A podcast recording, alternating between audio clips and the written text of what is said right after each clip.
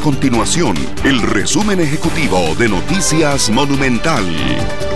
Hola, mi nombre es Fernando Muñoz y estas son las informaciones más importantes del día en Noticias Monumental. El Ministerio de Salud costarricense registró en las últimas 24 horas un total de 21 nuevos casos de COVID-19 para 951 casos positivos a nivel nacional. De los nuevos casos, 15 corresponden a pacientes que tenían orden sanitaria por haber estado en contacto con personas positivas del nuevo coronavirus.